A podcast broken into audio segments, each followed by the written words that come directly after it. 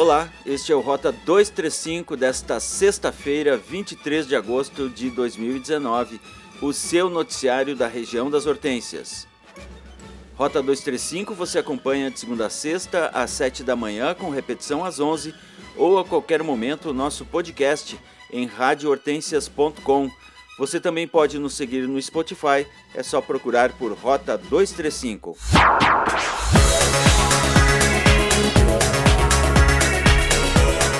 Depois de receber o troféu Cidade de Gramado na noite desta quarta-feira no Festival de Cinema, o desenhista Maurício de Souza lançou na cidade a pedra fundamental do Parque da Mônica. Sem dúvida, vai se transformar no polo de atração turística, sem dúvida, para essa região toda e para o sul do país. Eu, enquanto ainda os planos e os desenhos, projetos estão andando, eu não tenho muita coisa que falar do parque para não dar muito spoiler. Eu sei que o local que eu vejo aqui, daqui, é uma beleza. O, o parque será um elemento a mais numa natureza pujante, maravilhosa, linda, fria de vez em quando. O filho de Maurício, Mauro de Souza, explica a proposta do Parque da Mônica.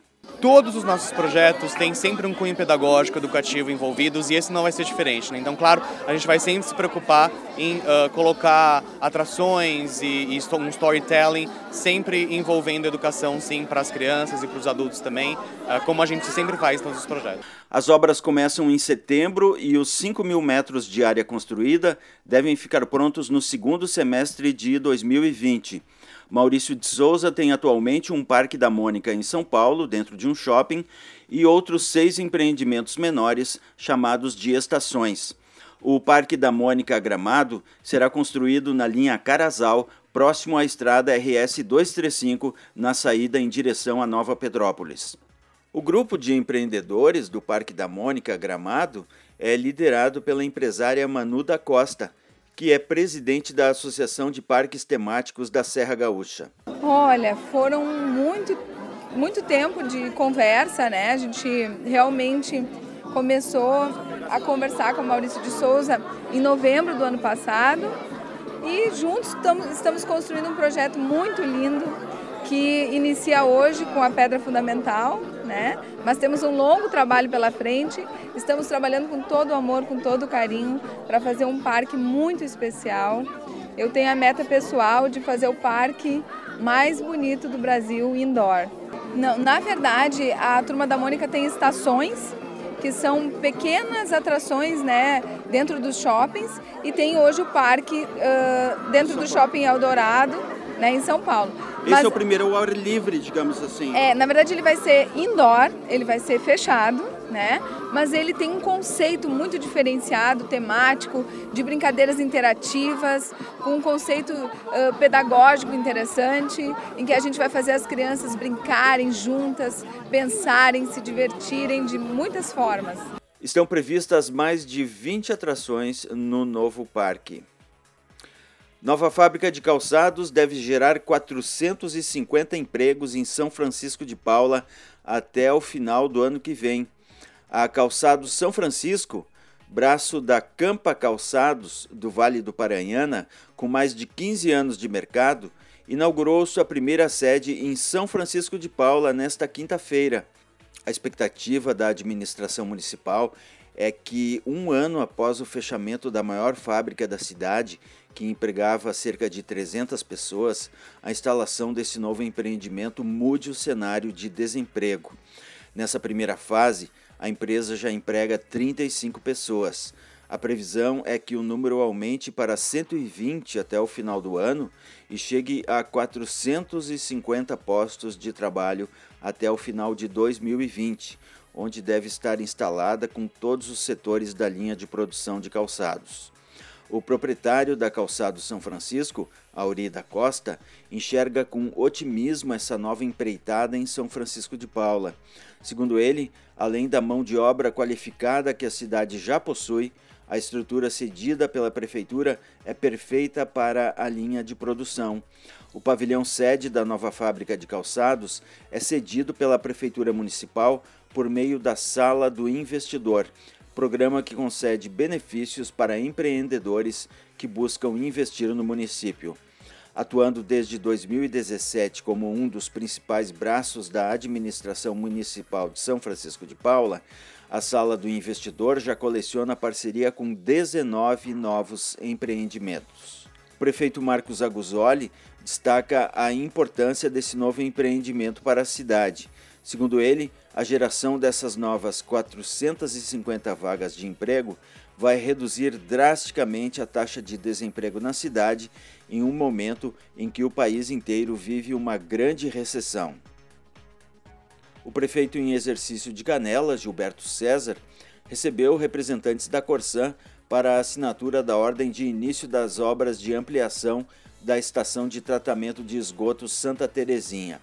O investimento é de quase 25 milhões de reais. A obra permitirá que a estação de tratamento tenha a capacidade operacional praticamente triplicada, passando a tratar 90 litros por segundo. A obra tem prazo de 15 meses para ser concluída.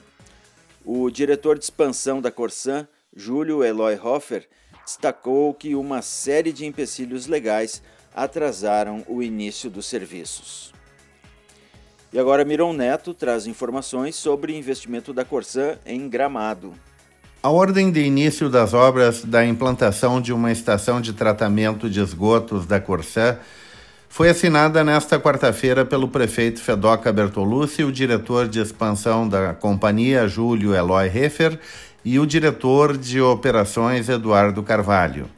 A estação ficará na linha Ávila e terá capacidade para tratar 80 litros por segundo. A obra tem um investimento de quase 23 milhões e prevê a construção de uma estação em aço com uma das tecnologias mais modernas da atualidade para o tratamento de efluentes. O prazo da obra é de nove meses. O Departamento de Cultura de Nova Petrópolis promove a primeira etapa do 39º Encontro Municipal de Coros neste sábado, às duas da tarde, no auditório do Centro de Eventos. Nesta etapa, oito coros infantis e infanto-juvenis do município se apresentam. A atividade é aberta ao público e tem entrada franca. O 39º Encontro Municipal de Coros terá mais duas etapas em 2019. No dia 28 de setembro, os coros adultos se apresentam no auditório do Centro de Eventos, a partir das 6 da tarde. E no dia 4 de outubro, às 19 os coros de família se reúnem na Sociedade de Nove Colônias. A UX Hortências tem novidades nesse semestre. Uma delas é o oferecimento do curso de especialização em gestão de cidades, pós-graduação Lato Senso. O site da universidade traz todas as informações e as inscrições podem ser feitas até o dia 22 de setembro. Para ingressar na especialização, é preciso ter diploma de curso superior em qualquer área. O curso pretende colaborar na formação de agentes públicos e capacitar profissionais para atuar com planejamento de municípios em questões como mobilidade urbana e saneamento que exigem agentes qualificados. As disciplinas serão 100% presenciais. As aulas começam no dia 27 de setembro. Os encontros acontecerão às sextas-feiras à noite e aos sábados pela manhã, quinzenalmente. A previsão de conclusão do curso, com carga de 380 horas, é de pouco mais de um ano. Céu encoberto a nublado na região das Hortênsias Cai um pouco de chuva em São Chico e Nova Petrópolis por volta do meio-dia. As temperaturas variam entre 5 e 14 graus.